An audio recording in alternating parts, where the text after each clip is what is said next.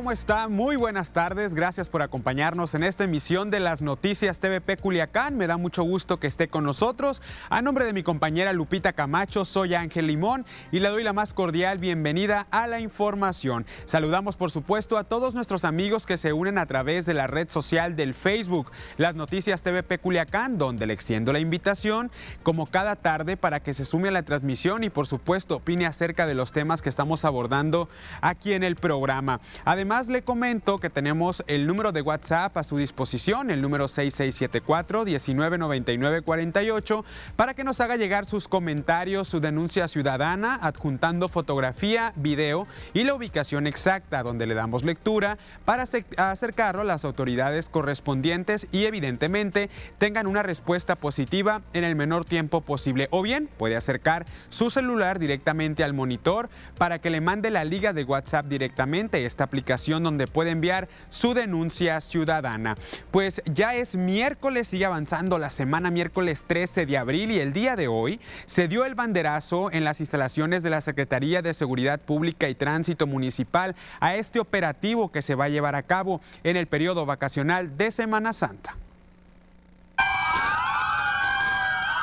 Se dio el banderazo de inicio al operativo de Semana Santa 2022 en la ciudad de Culiacán. Mauricio García Rodríguez, secretario de Seguridad Pública y Tránsito Municipal, indicó que estarán coordinados con el Poder Ejecutivo, Legislativo y Judicial, donde participarán 1.137 elementos de policías preventivos.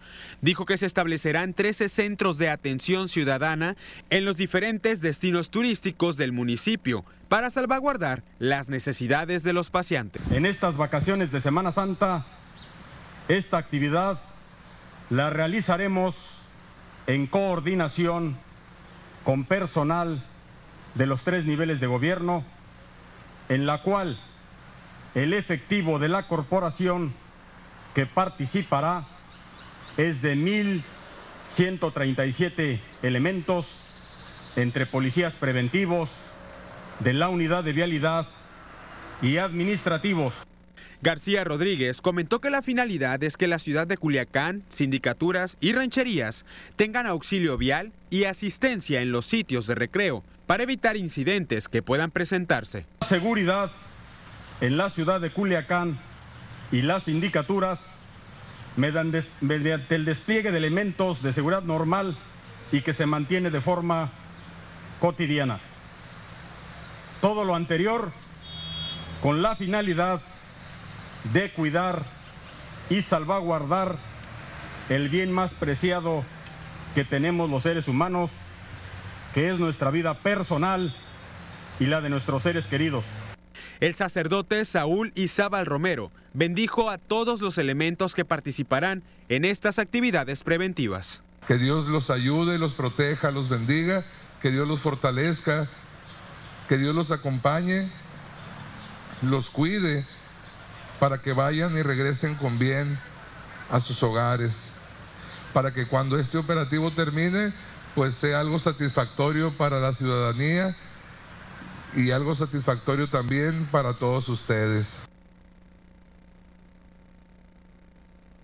Pues esto fue parte de lo que se vivió la mañana del día de hoy en este banderazo de inicio por parte de la Secretaría de Seguridad Pública y Tránsito Municipal en cuanto al tema del operativo para el periodo vacacional de Semana Santa 2022, donde también se abordó el tema acerca del alcoholímetro, en donde no va a estar establecido completamente en la ciudad de Culiacán este operativo. En este periodo vacacional, ya lo mencionábamos con anterioridad, la parte que señalaba Jesús Estrada Ferrer, alcalde de Culiacán, de que no va a haber un operativo de alcoholímetro instalado y obstruyendo el paso vehicular.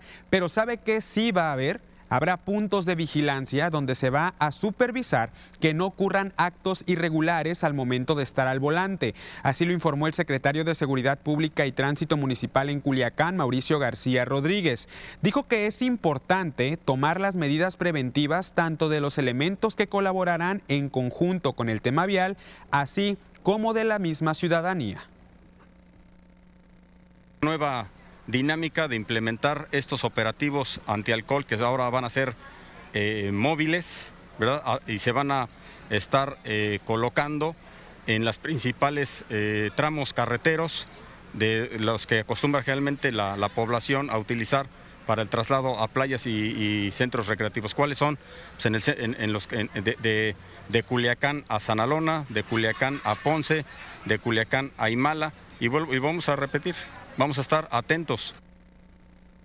Pánfilo Díaz Juárez, director de tránsito en Culiacán, señaló que las unidades de tránsito estarán colocadas en los tramos carreteros dirigidas hacia los, hacia los diferentes destinos turísticos, donde si al momento de circular se comete alguna irregularidad o falta a la ley, pueden ser sancionados. Aunado a esto, si el conductor del vehículo presenta aliento alcohólico, se le aplicará la prueba y en dado caso de que sobrepase el margen, que es de 0.40 grados de aliento alcohólico, se procederá a la aplicación de la ley.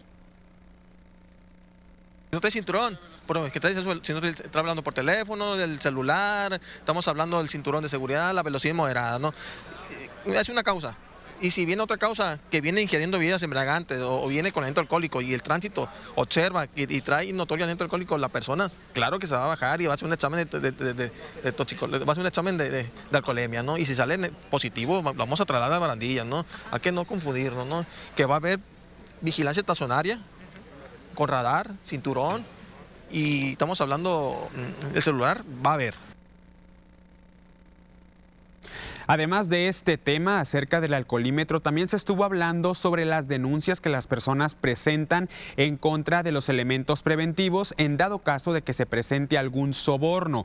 Pues la Secretaría de Seguridad Pública y Tránsito Municipal pues está, está haciendo un llamado a la sociedad con la finalidad que se le pueda brindar una atención debida al momento de circular por la ciudad, específicamente en este periodo vacacional. Mauricio García Rodríguez, secretario de Seguridad en Culiacán, dijo que es muy importante denunciar a todo aquel elemento de la policía municipal que incumpla con lo estipulado en la ley para evitar que se generen sobornos. Señaló que hasta el momento presentan pocas quejas informales que se generan a través de redes sociales, por lo cual comenta la importancia de acudir de manera presencial a esta denuncia y que se realice evidentemente de manera formal. También se exhorta a la población a mantener el orden vial y cumplir los límites de velocidad, respetando por supuesto los señalamientos y evitar manejar en estado de ebriedad.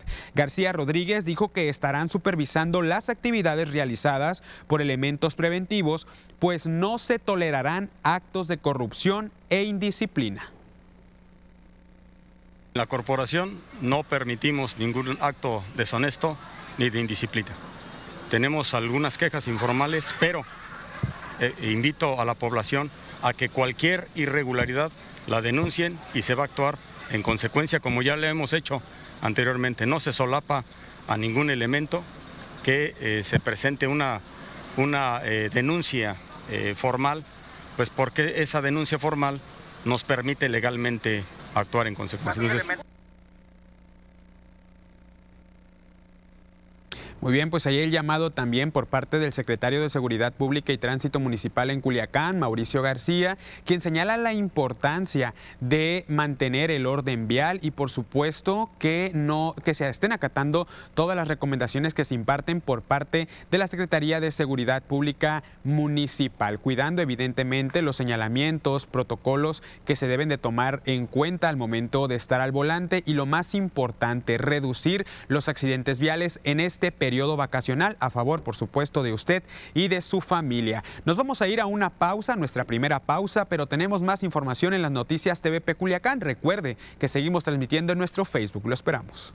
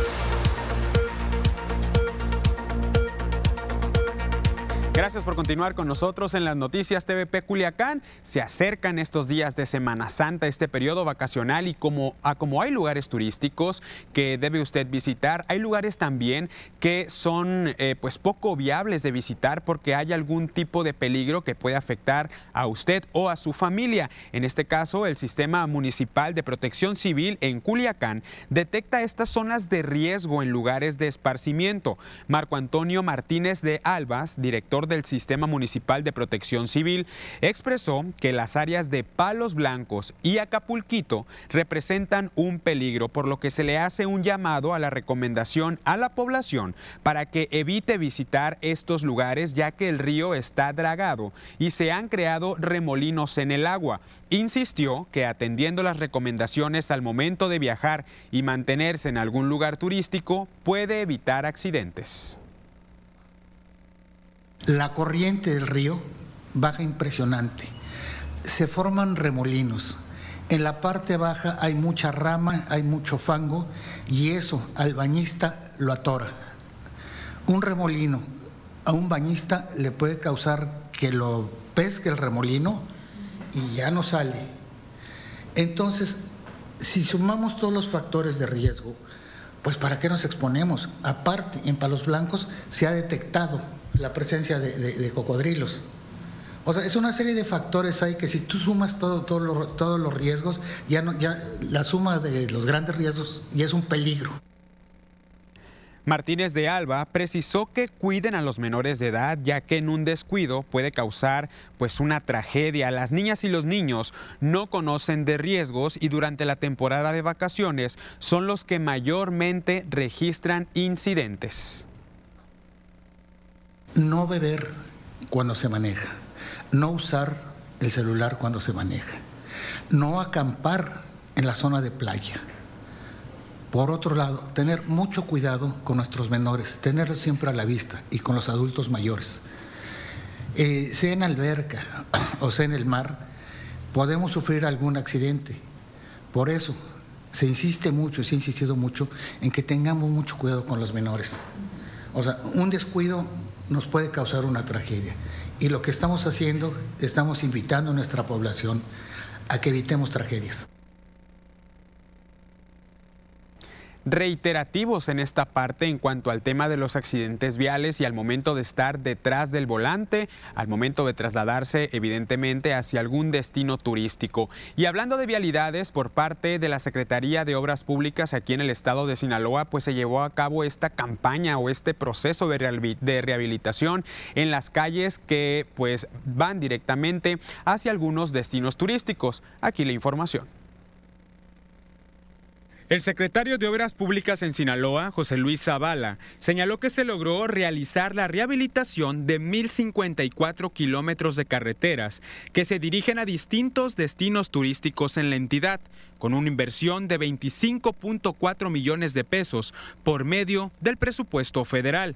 La finalidad es que los turistas tengan vialidades seguras para la circulación en las próximas fechas de Semana Santa. Acá en Melota todas las que llegan a, Celestinos Gasca, la de Ceuta, todas se pintó, en el, en, el, sur, las del Rosario, casi todas las que llevan a la playa, Teacapán, con sus ramales, todas se pintaron. En Mazatlán también, parte de la sierra también se pintó para Concordia, se pintó para el Aval, se pintó para la, para la tierra del, secretario particular también, este para la Noria, se, se está pintando también toda la, toda la, toda la carretera. Ahorita estamos a punto de terminar de, a su. En cuanto al tema del puente Quelite, el secretario de Obras Públicas señaló que se han hecho el rediseño del mismo, pues son 4.100 metros cúbicos los que tendrán que cubrirse para las modificaciones que se necesitan. Comentó que el puente del Quelite está proyectado para que se tenga la duración de mil años, obra que tiene que entregarse antes de que finalice el 2022, donde se estima una inversión de 200 millones de pesos. El proyecto únicamente nos falta que nos entreguen las terracerías y el pavimento en la junta de los dos puentes que van a existir. Quedaron de entregarlo esta semana los de SCT y el convenio ya nos lo mandaron el viernes, lo va a revisar aquí, lo voy a pasar con el secretario general de gobierno para que empiece a revisarlo y con eso completaríamos el expediente para poderlo visitar. Los retrasos se han dado por ese, en ese sentido, ¿no?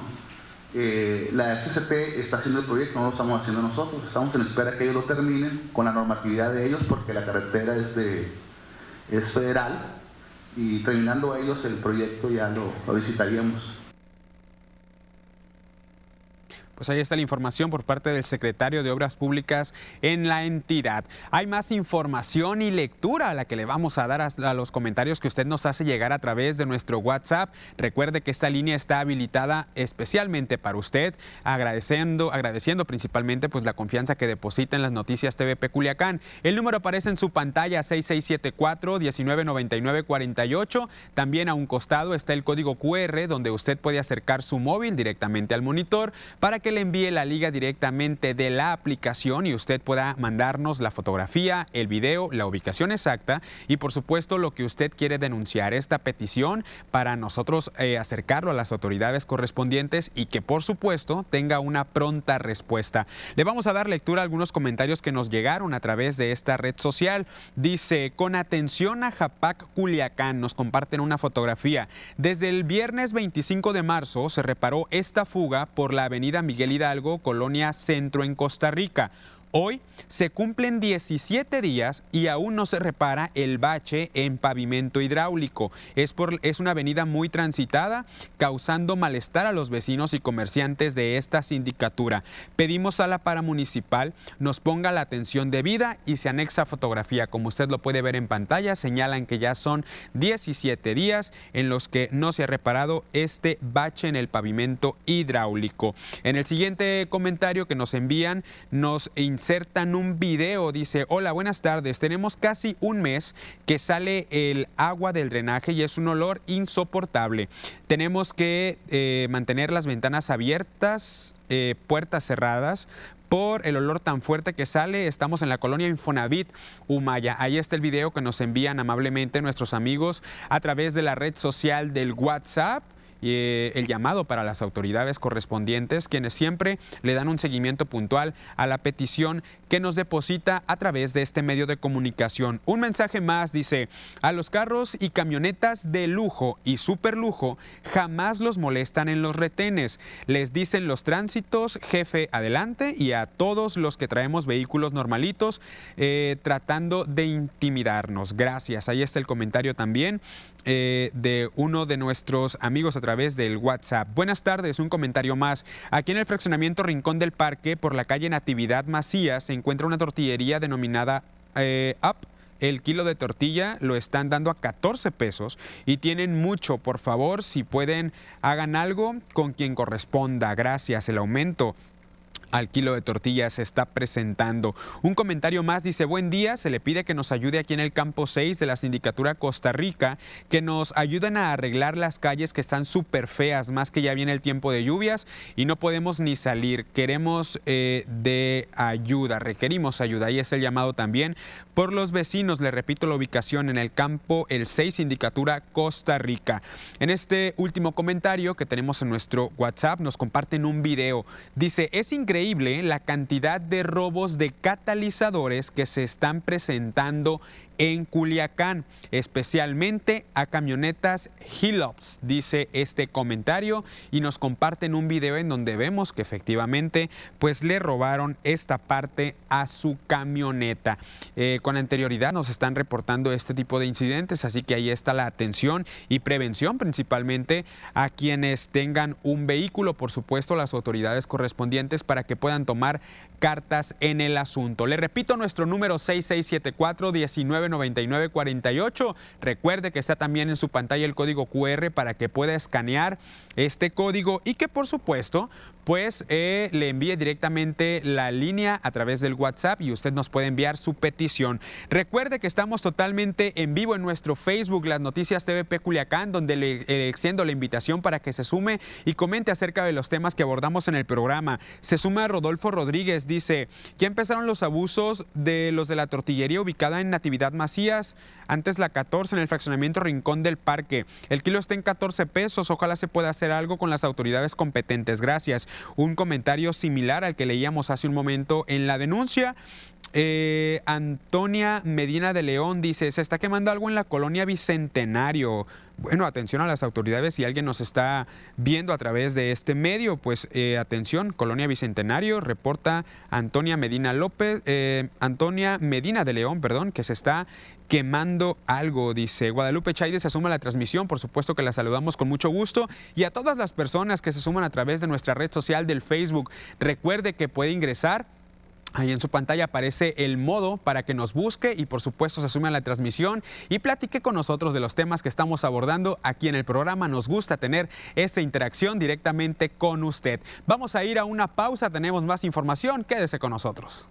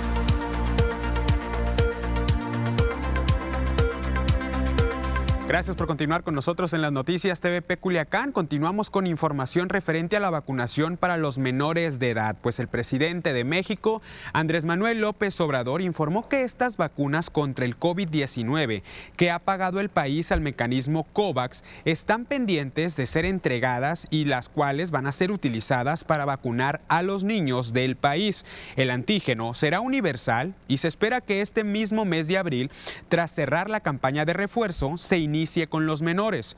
López Obrador dijo que actualmente se están vacunando menores con enfermedades con discapacidades diferentes e informó que la vacuna Pfizer para niños menores de 5 años fue autorizada desde finales de marzo por la Comisión Federal para la Protección de Riesgos Sanitarios.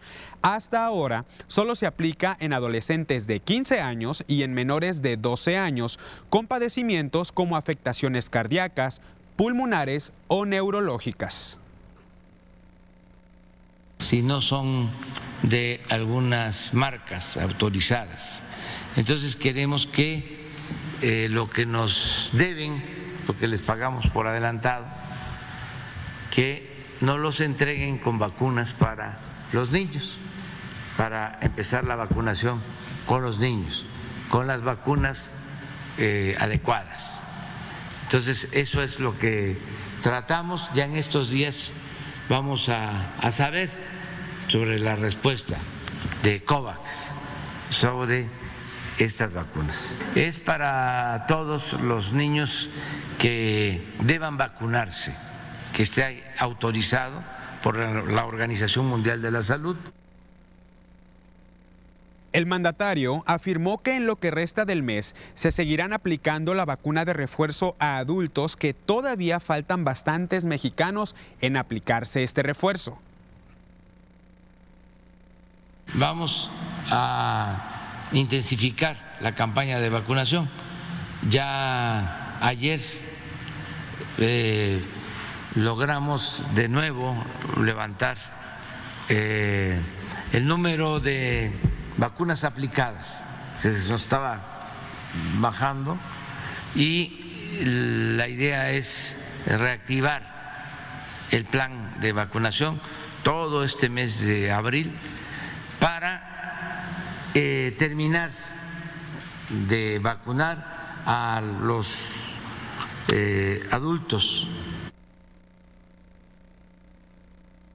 Y hablando de vacunas contra el COVID-19, es momento de conocer el panorama del coronavirus. Usted sabe que cada tarde hacemos este recorrido a nivel nacional, estatal y por supuesto municipal para conocer las cifras que comparte la Secretaría de Salud a nivel federal. Iniciemos este recorrido no sin antes mencionar que el territorio mexicano se está pintado completamente de verde en cuanto al tema del semáforo epidemiológico, iniciando con los casos confirmados 5.723.860 Sospechosos 686.742. Negativos 9.273.011. Fallecidos 323.805. Activos 4.785 personas recuperadas, dado de alta, que les han dado alta ante esta pandemia del COVID-19, 5.024.561. Atención, se registran nuevos fallecimientos en las últimas horas a nivel nacional de 78 personas. Y de este viaje general aterrizamos aquí en el estado de Sinaloa para conocer cuáles son los casos que se registran a nivel estatal. Por supuesto, hay dos municipios todavía, los cuales mencionábamos con anterioridad, que eran Culiacán y Mazatlán, en cuanto al tema del semáforo epidemiológico en color azul. Confirmados 122.425, sospechosos 2.600 casos, fallecidos 9.764, recuperados 112.515. Se registran nuevos casos en las últimas horas de 16 personas y nuevos fallecimientos también en las últimas horas de dos personas lamentablemente.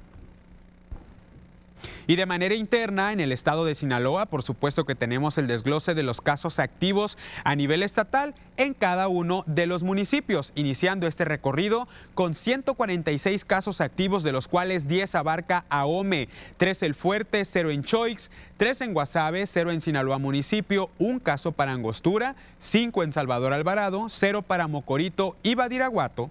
También está el municipio de Nabolato con 3 casos activos, 76 en Culiacán, 0 para Elota, Cozalá y San Ignacio, 35 en Mazatlán y 0 casos también para Concordia, El Rosario y Escuinapa. Continuar con las medidas preventivas, principalmente en este periodo vacacional, para mantener una tendencia a la baja en cuanto a los casos del COVID-19. Y hablando de esta enfermedad, le damos un giro a la información porque hay declaraciones por parte del presidente de México, Andrés Manuel López Obrador, en cuanto al tema político, haciendo referencia a que señaló que ya está en España y por presentar sus cartas el, el, el exgobernador de Sinaloa, Quirino Ordaz Coppel, quien junto con Claudia Pavlovich estarán fungiendo, estará fungiendo ella como cónsul en Barcelona, las cuales pues representará al país en este estado europeo.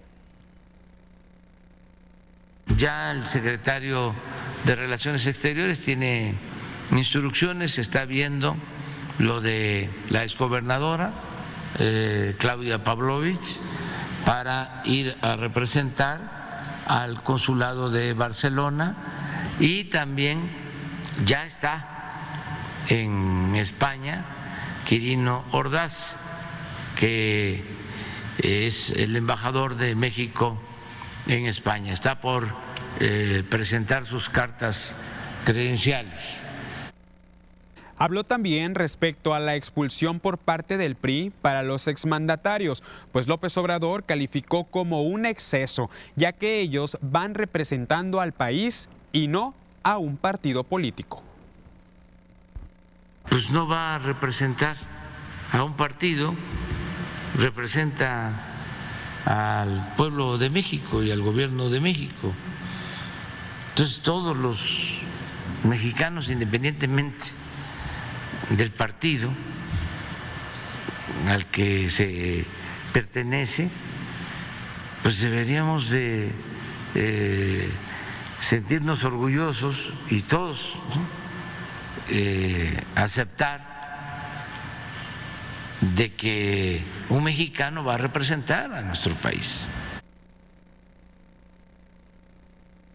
Pues ahí está la declaración por parte del presidente de México, Andrés Manuel López Obrador, hacia los exmandatarios, tanto al exgobernador de Sinaloa, Quirino Ordaz Coppel, quien ahora va a ser, bueno, quien ya está en España, bien lo señala, como embajador de México en este país, allá en España, tanto como Claudia Pavlovich como cónsul de Barcelona. Pues éxito, de igual manera, en esta representación a nivel nacional, la representación de México que se llevan a otros países en cuanto al tema de economía, por supuesto a las personas que residen en estos estados directamente, que son mexicanos y que están en este estado, en este país europeo. Hay más información en la que queremos presentarle, hablando del tema nacional, pues nos, enfocamos aquí en Sinaloa en cuanto a Rubén Rochamoya, gobernador en la entidad. Pues hubo una encuesta que se le estuvo aplicando por parte de Rubrum en cuanto a todo lo que enfoca el sistema de seguridad, el tema de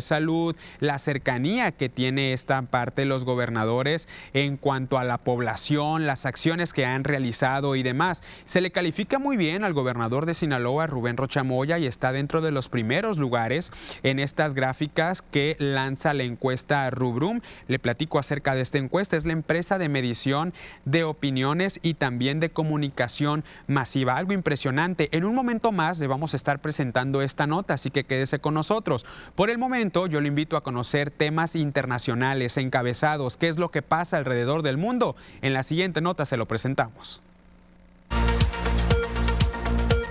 Kremlin calificó hoy de inaceptable que el presidente de Estados Unidos, Joe Biden, acuse a las tropas rusas de cometer genocidio en la campaña militar que Rusia inició hace siete semanas en Ucrania. Joe Biden, presidente de Estados Unidos, usó este martes por primera vez la palabra genocidio para describir la campaña rusa. Uno de los principales puertos comerciales en la frontera entre México y Estados Unidos permanece cerrado y crecía la indignación ante los atascos provocados por la nueva orden del gobernador de Texas, Greg Abbott, de efectuar inspecciones adicionales de los camiones de mercadería como parte del operativo de seguridad del funcionario republicano. La Organización Mundial de la Salud, la OMS, anunció su decisión de mantener la propaganda del COVID-19 como una emergencia sanitaria internacional o pandemia, porque no es el momento, dijo, de bajar la guardia, sino más bien de que los países sigan preparándose para enfrentar este tipo de crisis. El director general de la organización dijo que el Comité de Emergencia de la OMS ha recomendado no cambiar el nivel de alerta.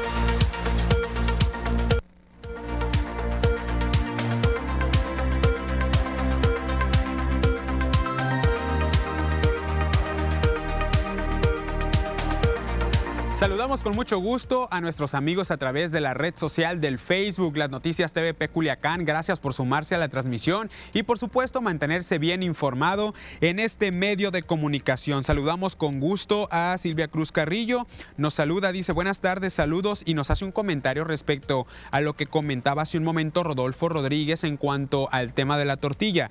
Dice, hace más de dos semanas que el kilo de tortilla cuesta 23 pesos en mi colonia.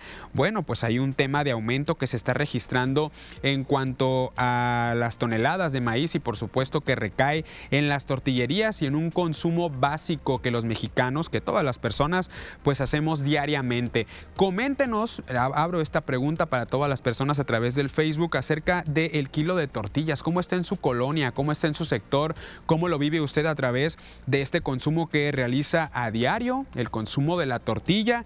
Gracias a todas las personas que se suman a la transmisión. Esperamos obviamente sus comentarios acerca del tema. Nos mandan reacciones, pero no alcanzo a percibir nuevamente quién es, pero muchas gracias por sumarse a la transmisión. Volvemos a la señal de TVP, en un momento más le damos lectura a sus comentarios.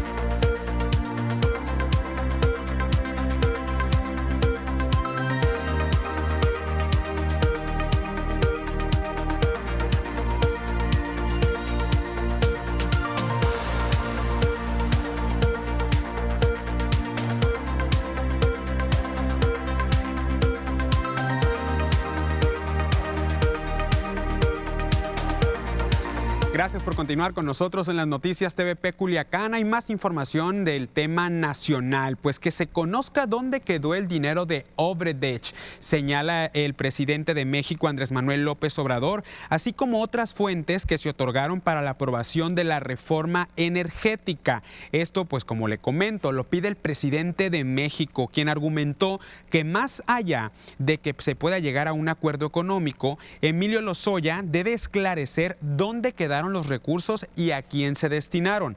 El daño patrimonial generado sobre la venta, esta venta de la refinería en 20 millones, en 200 millones de pesos y que arrojó la auditoría, debe de esclarecerse donde se pidió donde pidió el presidente de México, Andrés Manuel López Obrador, a la par poder llegar a un acuerdo económico. De que informe sobre cómo se utilizó el dinero porque en su declaración, y por eso eh, se le dio el carácter de testigo protegido o el equivalente, de que el dinero que salió de Odebrecht y de otras fuentes se le entregó a legisladores del PAN para que aprobaran la reforma energética. Lo que pasa es que de eso no se habla.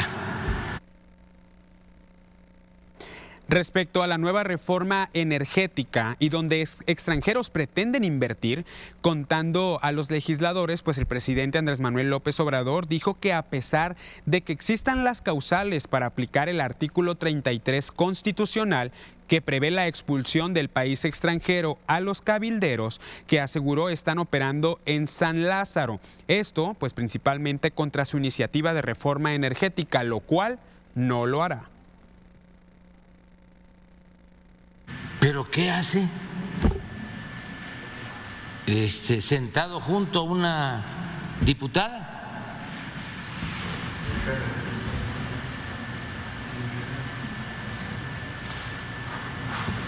y se demostró que el señor es italiano y que trabaja para una empresa extranjera que tiene negocios en la industria eléctrica del país, de México. Continuamos con más información del tema político, pues este tema también que es sobresaliente en cuanto a los descuentos que se deben de aplicar y que se quitaron a jubilados, pensionados y también personas con discapacidad por parte del eh, alcalde de Culiacán, Jesús Estrada Ferreiro. Pues hay declaraciones al respecto. El imponer el juicio de inconstitucionalidad por no aceptar la aplicación de descuentos en el pago del servicio de agua potable en Culiacán sigue causando esta polémica polémica entre el gobernador de Sinaloa, Rubén Rocha Moya, y el presidente municipal de Culiacán, Jesús Estrada Ferreiro. El alcalde, pues acusa que Enrique Insunza y Feliciano Castro están detrás de las declaraciones que hace Rubén Rocha Moya, mostrándose en contra de su investidura como presidente municipal. Son con el propósito estar diciendo que yo soy el malo de la película, que yo soy, no sé, insensible, autocorazón, que que estoy en contra de los viejitos, en contra de... Pues casi lloraba en su declaración cuando lo dijo, ¿no? Yo creo que eso es eh, un poco... No, no está muy bien que haga eso, no está muy bien. Yo, la verdad, lamento mucho que ese tipo de... tenga ese tipo de expresiones, y más en los tonos que lo hace, pero por atrás de él está el secretario de gobierno, atrás de él está Feliciano Castro Melendres. Son dos personajes siniestros que le han causado mucho daño a la administración. Señaló que el secretario general de gobierno en su periodo como magistrado realizó actos de corrupción, por lo que se le advirtió que próximamente publicará una serie de documentos sostenidos a sus acusaciones. Tengo un tipo corrupto completamente, yo lo acusé muchas veces como abogado. Tengo los documentos, los voy, a publicar todos los que he publicado contra él, de cuando era magistrado. Cometió atrocidades contra una mujer que era juez y no le hacen nada lo protegieron. Y ahora están atacándome a mí por una cosa que no, no tienen razón para hacerlo. Creo que no se vale ese tipo de cosas. Ahora, si la, propia Constitución prohíbe a mí eh, aplicar una ley inconstitucional, porque la Constitución dice lo contrario, entonces ¿qué hago yo? ¿A qué me tengo? ¿A violar la Constitución o a violar una ley local? Estrada Ferreiro aseguró que él es el estorbo para Enrique Enzunza y Feliciano Castro por no aceptar sus propuestas. Soy un estorbo para ellos, soy un estorbo, porque yo no me presto para hacer negocios con nadie. ¿Ha tenido conflictos usted con el secretario general de gobierno, Enrique Insunza? Pues está interviniendo en todo esto. Están quitando el paz, por ejemplo, los diputados para tener mayoría en Morena, eh, más de la que tienen ya, para que no les falle el famoso juicio político. es el, y él, directamente está operándolo. Lo sé, no por lo que dijo Cuen, lo sé por boca de personas que lo, lo saben perfectamente bien. Que en su oportunidad voy a tener que hacer las declaraciones pertinentes ante la opinión pública y ante el propio presidente de la República. En el desarrollo de una entrevista con los medios de comunicación, el presidente municipal de Culiacán insistió que no quitará la, cofre, CEPROFIES, tal como se lo ha solicitado el gobernador, pues aseguró que trae beneficios. Que quitáramos los CEPROFIES, se lo dijo allá en la Ceiba públicamente para exhibirme y le contesté que no. ¿Por qué? Porque sus amigos y sus socios, los socios de sus hijos, son constructores, son empresarios y son los que daban CEPROFIES antes, los que no pagan impuestos. Hoy están pagándolos. Entonces, ¿quiere que le diga todo eso públicamente? ¿Se está exponiendo a eso? Porque tengo muchas cosas que decir documentadas. ¿eh? Estoy esperando nomás si le quieren seguir con lo que están haciendo. Continuamos con más información y es que la fundación de la doctora Elga por México y el sistema DIF Culiacán hicieron la entrega de sillas PCI, personas con parálisis cerebral infantil, para niñas, niños y adolescentes con esta discapacidad cerebral. Elga Pérez Félix, presidenta de la fundación Doctora Elga por México, expresó que el pasado 14 de marzo se recibió la donación de 53 sillas PCI para niñas, niños y adolescentes con discapacidad cerebral con, una, con un recurso que asciende a los 2 millones 100 mil pesos. Con este donativo se atiende a familias de las, de las sindicaturas de Tacuichamona, San Lorenzo, Costa Rica y El Dorado. Estas sillas no tienen ningún costo y es el primer presidente municipal, se lo digo yo aquí a la prensa y a todas las mamás, el primer presidente municipal que tenemos que entrega una silla especial o una silla convencional sin costo alguno. Porque aunque nuestras sillas de la fundación sean donadas, otras administraciones pues solicitaban una cuota la cual hay veces los papás no se podía no lo podía sostener. Informarles que informarle, señor presidente, que la sindicatura de Tacuchamona ha estado muy a la mano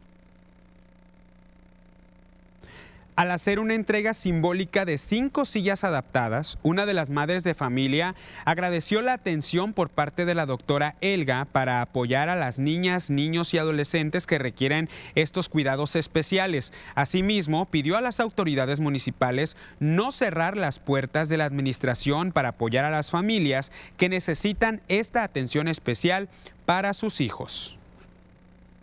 les había dicho, yo no quiero dinero en mis manos, yo te traigo esta receta, si tú me consigues un vale, con esto en tal parte, ven, te la hago. Y sí, o sea, uno pasa muchas cosas con eso, pero pues ahorita Dios me bendició conociendo a la doctora Elga a través de otra mamá y pues me regalaron esa silla, de cuenta que la verdad es una bendición grandísima, eh, pues sobre todo para él, de que ya no va a estar tanto en mi cuerpo, no me va a cansar tanto y también él va a descansar. Y la encuesta Rubrum pues posiciona a Rubén Rocha Moya, gobernador de Sinaloa, como el más cercano a las personas. La empresa de medición de opiniones y comunicación masiva realizó una encuesta de desempeño en la que se calificaron a todos los estados del país y por supuesto que a sus gobernantes. En esta, el gobernador de Sinaloa, Rubén Rocha Moya, obtuvo el primer lugar como el mandatario estatal con más cercanía hacia las personas.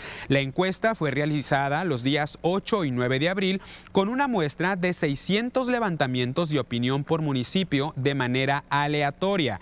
Las, las respuestas pues iban desde el 1 como la calificación más baja hasta el 9 siendo la más alta. En el recuadro como el gobernante con mejor desempeño, Rocha Moya se posicionó en el tercer puesto con una calificación de 6 puntos, estando tan solo por debajo de Mauricio Vila de Yucatán con 6.29 puntos y también de Maru Campus de Chihuahua con 6.19 puntos. En el tema de salud estatal, el gobernador de Sinaloa nuevamente se volvió a encontrar en el tercer lugar de la encuesta con 5.18, siendo solamente rebasado por los estados de Yucatán y Guanajuato. Este sondeo también calificó el tema de seguridad pública en el cual los resultados de los encuestados posicionaron al gobernador de Sinaloa en el cuarto lugar con una puntuación de 5.04, muy por detrás de Yucatán, Coahuila y Campeche. De esta manera, el gobernador Rubén Rochamoya demuestra el resultado de los compromisos que desde el primer día de su mandato asumió en el estado de Sinaloa en este constante mejora. Un momento, le comentamos hace un momento acerca de un incendio que se estaba registrando por parte de unos amigos de nuestro Facebook que lo hacían llegar eh, este reporte a través de la red social y tenemos respuesta al respecto, pues parece que es un incendio de maleza en Bicentenario, en la colonia Bicentenario cerca al basurón.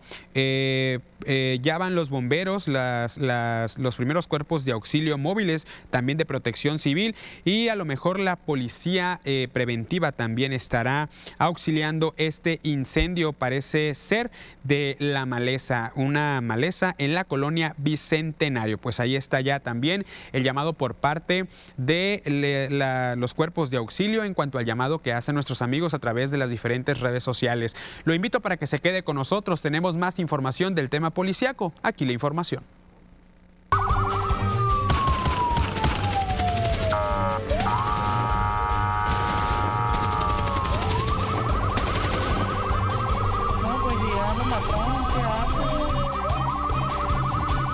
Una carambola registrada la tarde de este martes 12 de abril del 2022 entre cinco vehículos, cuatro de ellos de carga y un compacto, dejó solo daños materiales y la movilización de los elementos de la Guardia Nacional debido a que tras el choque la vialidad fue interrumpida por el tráfico al quedar las unidades atravesadas sobre la cinta asfáltica.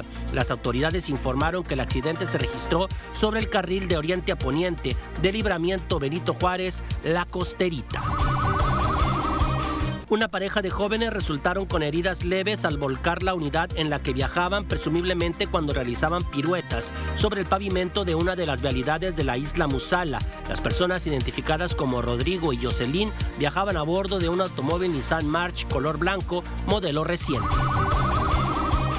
con disparos de arma de fuego en la espalda y dentro de un vehículo abandonado. Fue localizado el cadáver de un hombre durante la madrugada de este miércoles. La víctima fue identificado de manera extraoficial con el nombre de Yuson Abel, de 18 años de edad, y el cual estaba a bordo de una camioneta tipo sub de la marca BMW X3, color blanco sin placas de circulación. El vehículo fue abandonado en medio de un camino de terracería que lleva del poblado Los Naranjos con el río Tamazula, cerca de las cribas que se ubican en ese sector del municipio de Culiacán.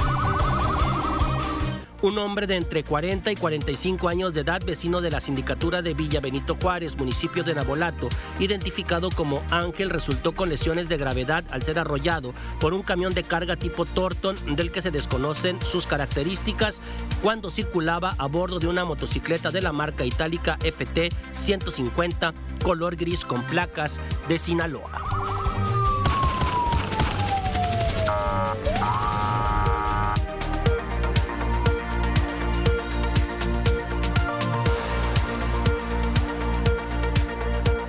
Saludamos de nueva cuenta a nuestros amigos del Facebook y esta petición que nos estaban haciendo, bueno, que nos estaban reportando más bien eh, de un incendio de maleza. Déjeme ver si encuentro el comentario. Es de Antonia, Antonia Medina de, León. Dice, se está quemando en la colonia Bicentenario. Estaba reportando hace un momento. Pues bueno, hay respuesta. Parece que es un incendio de maleza en Bicentenario, en la misma colonia Bicentenario, cerca al basurón. Pero dicen que ya van los bomberos, señalan que ya van los bomberos, cuerpos de auxilio, móviles de de protección civil y por supuesto que posiblemente también acuda la policía preventiva. Pues esta parte también va este, este cuerpo ya de auxilio dirigido hacia esta situación y por supuesto que muchas gracias a Antonia por habernos hecho este reporte en donde las autoridades pues ya están tomando nota. Hay más comentarios a través de nuestro Facebook. Dice Aniset Rentería Rentería. En la 22 de diciembre tiene mucho que subió a 23 pesos haciendo referencia al kilo de tortilla. Recuerde que tenemos esta pregunta en el aire. ¿Cuánto cuesta el kilo de tortilla en su colonia, en su sector? Háganlo, háganlo saber a través de nuestro Facebook, las noticias TVP Culiacán. Diana Zambrano está lista con las condiciones del clima. Volvemos a la señal de TVP.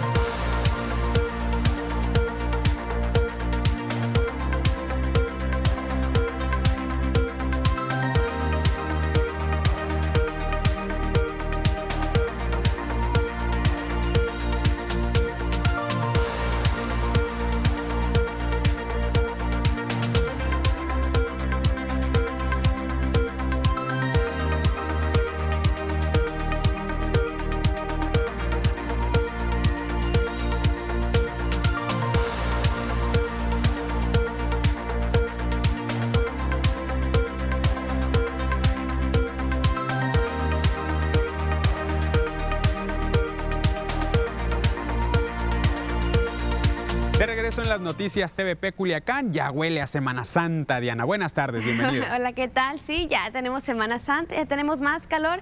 Y te comento, Ángel, que las temperaturas pues irán incrementando poco a poco hasta este fin de semana, pues subir un poco más con cielos pues ya despejados, ¿no? ¿Y tú preparada para Semana Santa, Diana? Claro, ya estamos listos, ya estamos listos. Ahorita saliendo casi nos vamos a la playa. Excelente, pues ahí nos invitas. Vamos a conocer las condiciones, Diana. Claro que sí, comenzamos primeramente para conocer qué tenemos en esta tarde, primeramente en algunos puntos importantes del país. Y comenzamos ya como siempre en la frontera en Tijuana. El día de hoy tenemos una condición de cielo que se mantiene ya totalmente despejada con 19 grados. En el sector de La Paz se mantiene mayormente nublado con 24 grados. Guadalajara se mantiene con 29. Acapulco mayormente nublado. Y en Ciudad de México tenemos una tarde agradable con 25 grados. Pasamos a conocer qué tenemos el día de hoy, pero ahora en el estado de Sinaloa y comenzamos aquí en la capital del estado, en Culiacán. Aquí tenemos una tarde que se mantiene mayormente soleada con 31 grados. La humedad que se mantiene al 24% y en la noche se prevén 15 grados en Culiacán en el sector de Guamúchil. El día de hoy, en esta tarde, también se mantiene muy caluroso con 32 grados. Cielos ya se mantienen soleados y despejados para esta tarde de Semana Santa y en la noche se prevén 13 grados en el sector de Guamúchil. Ya más al norte, en el sector de Guasave, el día de hoy también tenemos la condición de cielo soleada, pero aquí la temperatura disminuye un poco hasta llegar a los 28 grados. La humedad al 23%, las precipitaciones ya se mantienen al 0%. No tenemos nada de probabilidad de lluvia. En la noche se prevén 14 grados en el sector de Guasave. Pasamos a conocer ahora qué tenemos para este fin de semana y comenzamos otra vez en la capital, en Culiacán. Aquí, ojo, tenemos un jueves parcialmente nublado, pero ya viernes y sábado se comienza a despejar. Las máximas calurosas que llegan hasta los 35 grados para este sábado en Culiacán en el sector de Guamúchil. El día de mañana tenemos un jueves que se mantiene mayormente despejado. Viernes ya se comienza a nublar un poco, pero ya sábado se comienza a despejar las máximas, también calurosas que llegan hasta los 35 grados el día sábado y las mínimas que se prevén entre los 13 y los 15 grados en el sector de Guamuchil. Ya en el sector de Guasave, el día de mañana y este fin de semana tenemos condición de cielo despejada y soleada. Viernes solamente se prevé un leve cielo parcialmente nublado. Las máximas que van a variar entre los 34 hasta llegar a los 36 grados también para el día sábado. Esto en el sector de Guasave Hasta aquí el reporte meteorológico. Pasamos a conocer la condición de cielo actual aquí en la capital del estado, en Culiacán. Podemos ver condición de cielo que se mantiene despejada y también tenemos condición de cielo despejada para este fin de semana. Comentábamos hace un momento que tenemos máximas, Ángel, que van a llegar pues hasta los 35 grados, ¿no? Para este fin de semana aquí en Culiacán, ¿no? Ya la condición y las temperaturas van incrementando para la playa este fin de semana. Claro, Diana, pues va a estar perfecto para todas las personas que van a salir a la playa, pero por supuesto la recomendación a que se cuiden de los rayos del sol principalmente, ¿no, Diana? Sí, claro, hay que seguir cuidarnos, cuidándonos de los rayos del sol, usar pues siempre el bloqueador, no confiarnos, porque comentábamos hace un momento que sí vamos a tener pues leves lluvias para el leves lluvias, perdón, leves nubes, leves nubes para el día viernes, pero no por esto los rayos del sol pues no llegan a nuestra piel, ¿no? Igual siguen pues continuando los, los rayos solares en nuestra piel, y igual aunque veamos un poco nublado, seguir continuando, seguir usando el protector solar. Excelente, pues a cuidarnos todos de los rayos del sol y por supuesto a disfrutar de la playa. Muchas gracias, Diana. Gracias a ti, Ángel. Vamos a un corte, continuamos con más en nuestro Facebook, Las Noticias TV Peculiacán.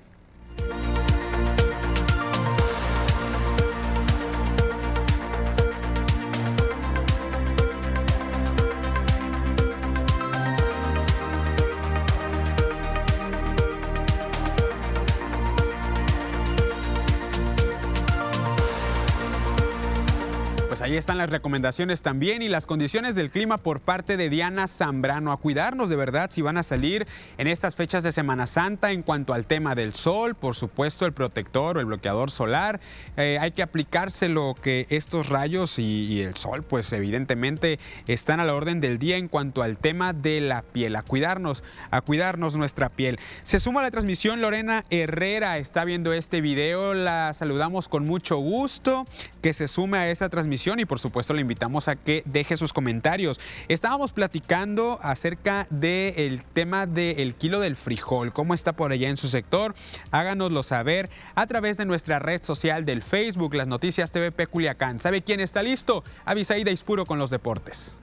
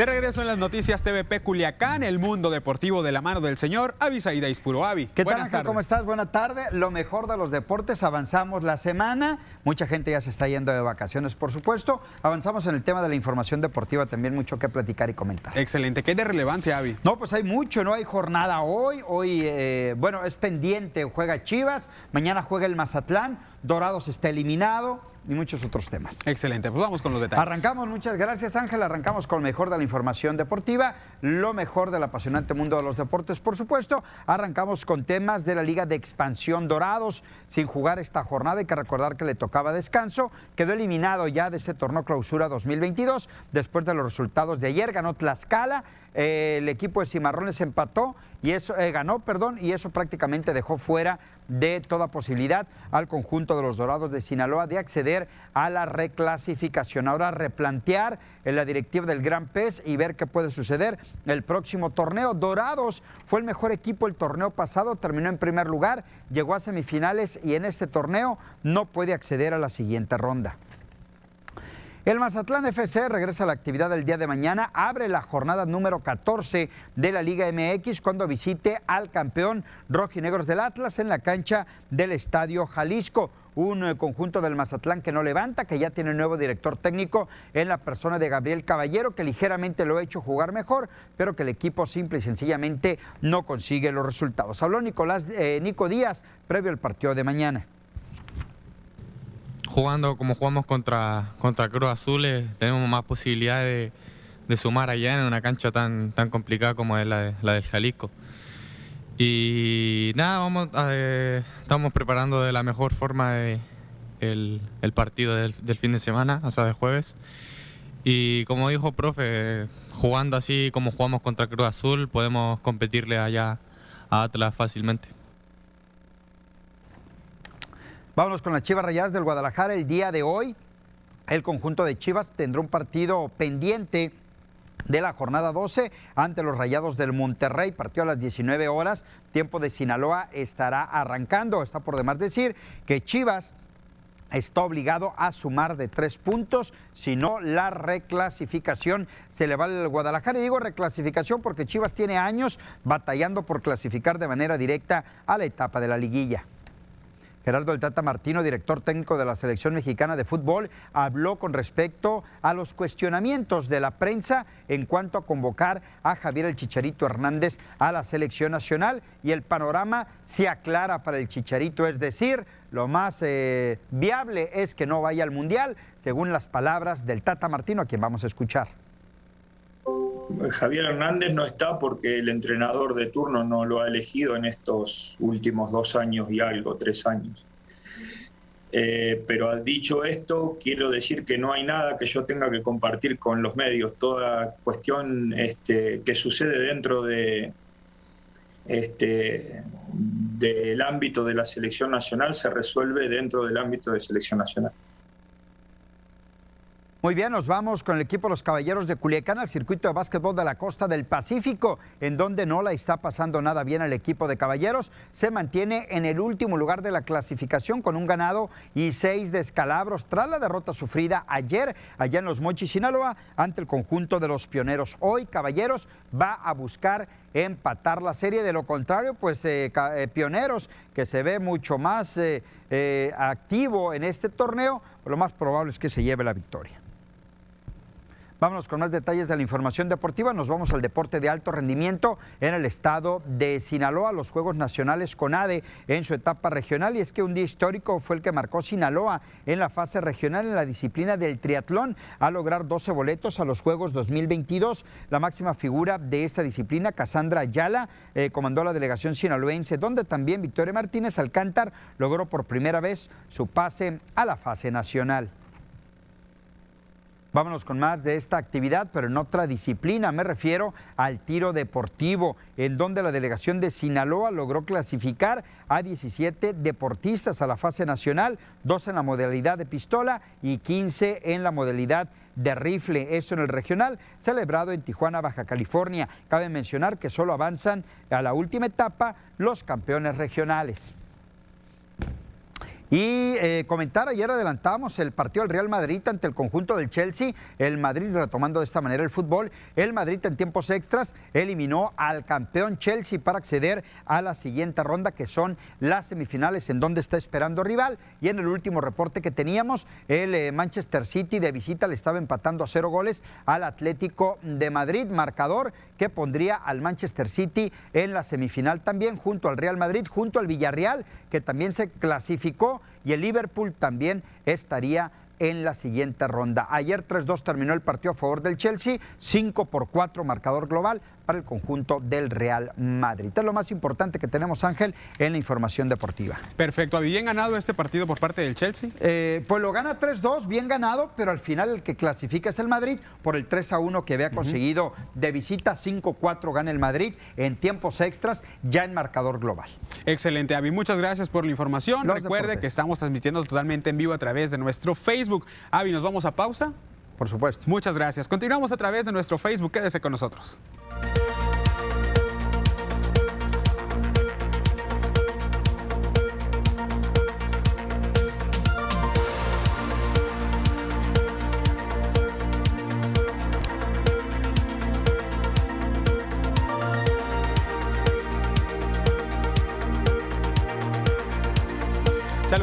Nuestros amigos del Facebook Avi, la información deportiva, evidentemente lo más sobresaliente. Sí, retomando el tema del deporte en Culiacán, sobre todo la eliminación de Dorados, ¿no? Un Dorados que si bien es cierto, para muchos pierde sentido la categoría de expansión al no tener ascenso en este momento Dorados. Y para mi punto de vista, Ángel, es un tema muy importante que vamos a tocar. Yo creo que toda la liga, ningún equipo va a tener eh, eh, la posibilidad porque creo que no se va a cumplir con los cuadernos de cargo al menos cuatro equipos. Ya veremos y lo tocaremos eh, con calma ese tema, pero Dorado sí eliminado después de que fue primer lugar el torneo anterior, fue hasta la semifinal. Hoy ni siquiera accede a la reclasificación. Un malísimo torneo para Dorados y veremos qué viene para ellos rearmarse de cara al próximo campeonato. Excelente. ¿Qué habrá detrás, Avi, de, esta, pues, estos intentos fallidos y Creo, y creo que el principal, el no aparecer el ascenso para Dorados, esa posibilidad creo que sí vino a golpear en el tema anímico a los jugadores, directiva sin rumbo. Su presidente se va como presidente de los Gallos Blancos del Querétaro, ahora José Antonio Núñez, entonces la situación sí es muy complicada. Perfecto, pues una situación que analizar principalmente, ¿no? Gracias, Avi. Nos vamos a la señal de TVP, quédese con nosotros.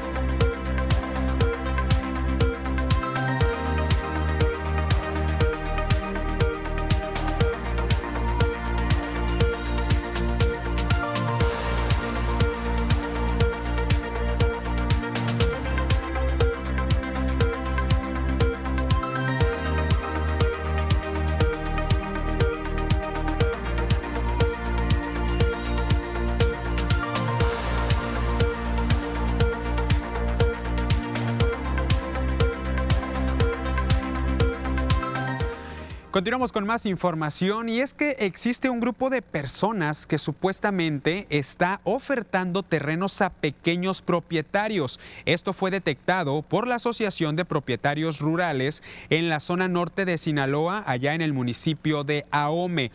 Mi Manuel Luque Coronado, quien es presidente de la asociación, pues dio a conocer que con la información que han logrado recopilar, los terrenos que marcan 9.100 hectáreas son ofrecidos hasta por 4 200 mil pesos por 10 hectáreas. Expresó que ya se pidió la intervención de la Secretaría de Desarrollo Agrario, Territorial y Urbano para que se apoye o dé una respuesta de quién o quiénes están vendiendo estos terrenos. No sabemos realmente eh, este polígono o esta afectación a quién puede atentar y la magnitud y, sobre quién pueda afectar, ¿no? Entonces, ahí sí, nosotros más que nada defendemos la parte legal, eh, vamos a defender la parte legal, vamos a defender a los agremiados y, y, ya de ahí en fuera pues lo vamos a hacer conforme a derecho, conforme a lo que marca la ley y conforme a lo que marcan nuestros estatutos también. Entonces nosotros ya en cuestiones de, en ese tipo de cuestiones pues no, no, nos, no nos vamos a involucrar ni nos queremos involucrar. Coronado explicó que los terrenos que se están vendiendo se ubican en la zona Cobaime, a lo que pues han llamado los, supuestos vendedores al momento de ofertar la gran esperanza, nombre que no existe. Señaló que tienen hasta el momento, los que tienen hasta el momento detectados son entre 40 y 50 productores afectados por la venta de dichos terrenos. Está está vendiendo lo poquito o mucho que tenga, eh, eh, ganado, maquinaria, etcétera con la finalidad de hacerse de, una, de un terreno pues que realmente eh, pues sabemos que tiene dueño, ¿no? Y, eso, es lo que, eso es lo que vamos a nosotros a comprobar, eso es lo que vamos a respaldar a nuestros agremiados, pequeños propietarios, este, y ese es el llamado. El llamado es a toda la ciudadanía. Eh, cuando estuvimos checando, hemos estado checando el diario oficial y cuando sale publicado, salen publicados otras dos, salen publicados otras dos este, del Lindes en el vecino estado de Durango también. El presidente de la Asociación de Propietarios Rurales de Sinaloa puntualizó que la supuesta venta de terrenos podría ser una situación similar a la que se presenta en el estado de Sonora. Sonora fue un caso eh, pues mucho más extenso que el, que estamos llevando aquí, ¿no? Allá se, están, estaban solicitando alrededor de, de 70 mil hectáreas, entonces llámese en el Valle del Yaqui y en el Valle del Mayo. Eh, algunas, eh, algunas eran ya propiedad, algunas, algunas eran ranchos de agosteadero, también de pequeños propietarios, incluso hasta, hasta como les comenté, de eh, ejidales. Entonces, eh, allá hasta, hasta el conocimiento que tenemos con el cuerpo de abogados de, la federación, los cual tenemos tanto con el presidente de la Federación de Sonora, el ingeniero Juan Gándara González, y su cuerpo de abogados, eh, pues no ha procedido nada. Mucha atención y precaución con estos supuestos vendedores de terrenos aquí en el estado de Sinaloa. Nos vamos a una pausa, seguimos en nuestro Facebook, Las Noticias TV Peculiacán.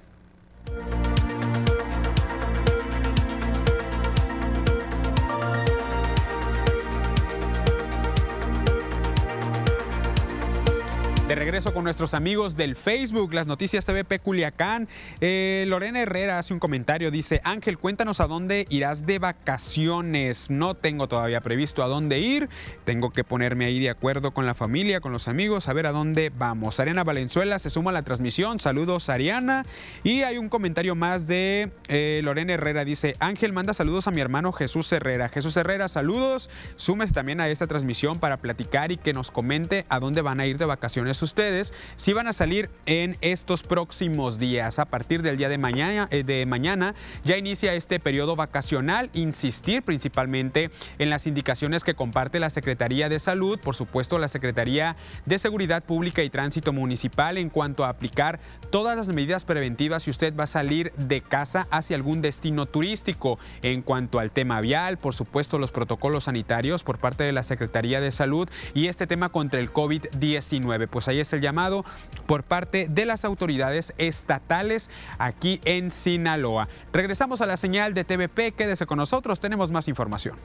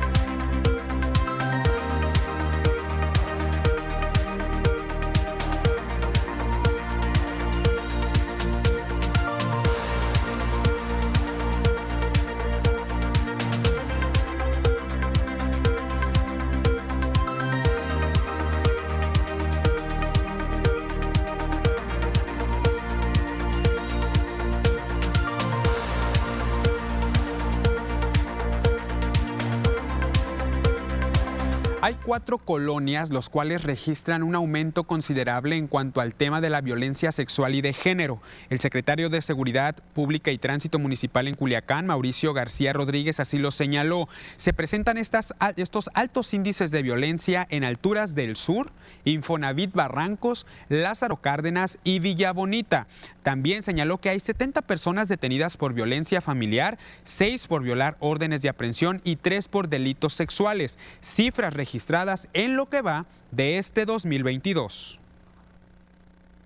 Nosotros tenemos eh, eh, eh, alrededor de 70 elementos, personas detenidas por violencia familiar, 6, 6 por violar las órdenes de protección y 3 por delitos sexuales. Entonces, sí es, es, un tema que se está eh, atendiendo en el periodo que en lo que va del, del año. Este año. Es un periodo que se, es un, eh, una incidencia que se está eh, atendiendo García Rodríguez señaló que estas lamentables prácticas se registran de jueves a domingo de 8 de la, de la, noche en adelante, donde se prevé que los agresores realizan estos actos de violencia bajo el consumo de alcohol o sustancias tóxicas. La violencia familiar de género se da precisamente eh, los fines de semana. Los días que tenemos más detectados pues, es jueves, viernes, sábado y domingo y de 8 de 8 de la noche en adelante. Pero por eso también eh, este, se está haciendo una presencia policial. Tenemos a la, a CRIPAVIC, que es esa unidad especial que tenemos para, para, la violencia eh, de género, apoyada y reforzada con elementos del escuadrón motorizado, pero también el despliegue que les vuelvo a comentar, que ya se tiene de manera eh, rutinaria. nos vamos a ir a nuestra pausa. Quédese con nosotros, tenemos más información en las noticias TV Peculiacán.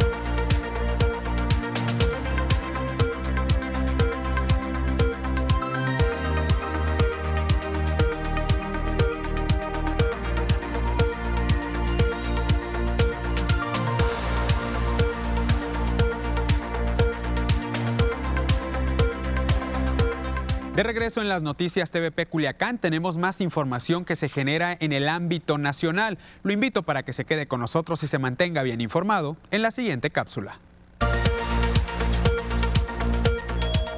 Ante la desaparición de Devani Susana Escobar Basaldua en una avenida de Monterrey, Nuevo León, en redes sociales se viralizó un video de un presunto intento de secuestro contra una joven que se encontraba sola en una calle. De acuerdo con la usuaria de TikTok, los hechos ocurrieron en Monterrey, donde fue captado el momento en que dos sujetos tratan de meter a su auto a una mujer por la fuerza. El alto abstencionismo que se registró el pasado domingo en el ejercicio de revocación de mandato elevó el costo de cada voto casi 500% con una lista nominal de 92 millones 823 mil 216 mexicanos. El voto por cada persona debería haber costado 18.23 pesos. Sin embargo, únicamente participaron 16 millones 502 mil 636 ciudadanos, por lo que se elevó a 102.55 pesos el costo. El Partido de la Revolución Democrática, el PRD, presentó ante la autoridad electoral un juicio de nulidad del proceso de revocación de mandato. Lo anterior porque el PRD considera que hubo utilización de recursos de procedencia ilícita, además de que existió una alta intervención de funcionarios públicos, hecho que por ley está prohibido. Esta mañana el PRD presentó la impugnación en contra del acuerdo que el pasado lunes aprobó el Consejo General del INE. La jefa de gobierno de la Ciudad de México, Claudia Sheinbaum, inició este miércoles sus actividades en redes sociales con un mensaje romántico. A través de redes, la mandataria capitalina recordó que hoy se conmemora el Día Internacional del Beso y compartió un video de la canción que compuso la mexicana Consuelo Vázquez, Bésame mucho, interpretada por Lila Down. Diana Zambrano ya llegó con nosotros para presentar el dato curioso. Diana, adelante. Claro que sí, Ángel, el día de hoy estamos listos para conocer pues un dato curioso el día de hoy. Hoy platicaremos sobre un término muy mencionado en los reportes meteorológicos por la Conagua y más en estas fechas ya de Semana Santa, casi de verano. Hoy platicaremos sobre las corrientes en chorro. Este tema es un concepto también llamado chorro polar y es una corriente de vientos muy intensos. Pueden ser de entre 150 a 300 kilómetros por hora, que circulan en la parte alta de la atmósfera, aproximadamente a 9.000 metros de altitud. Existen dos tipos en Existen dos tipos en chorro por hemisferio, el chorro polar y el chorro subtropical. Este movimiento de ese fenómeno es muy recto y suave y en resumen consiste en un núcleo de fuertes vientos de aproximadamente 8 a 12 kilómetros sobre la superficie de la Tierra que sopla de oeste a este.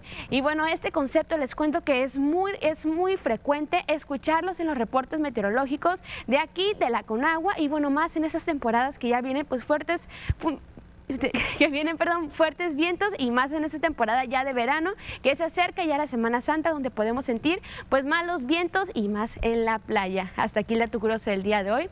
Continuamos contigo, Ángel. Excelente, Diana. Pues como siempre y como todos los días, por supuesto, aprendiendo algo nuevo en cuanto a los temas del clima, por supuesto, los cambios que se generan y también información, este, esta parte de, los chorros de agua, dice, se llaman. Sí, son corrientes en chorro, los cuales pues son, sí, prácticamente se trata sobre fuertes vientos que se dan, pues van girando, ¿no? Alrededor de la Tierra, tienen un movimiento pues más recto y pues la verdad es que sí es muy frecuente escucharlo junto con unas bajas presiones, ¿no? Entonces sí, ya mucho la atención también por el nombre y pues muchas personas que no conocen este concepto, ni yo antes, la verdad, de pertenecer al clima. Claro, Diana, pues muchas gracias por la información. Nosotros terminamos esta emisión de las noticias. Gracias por acompañarnos y el día de mañana tiene una cita a la una y media. Cuídese.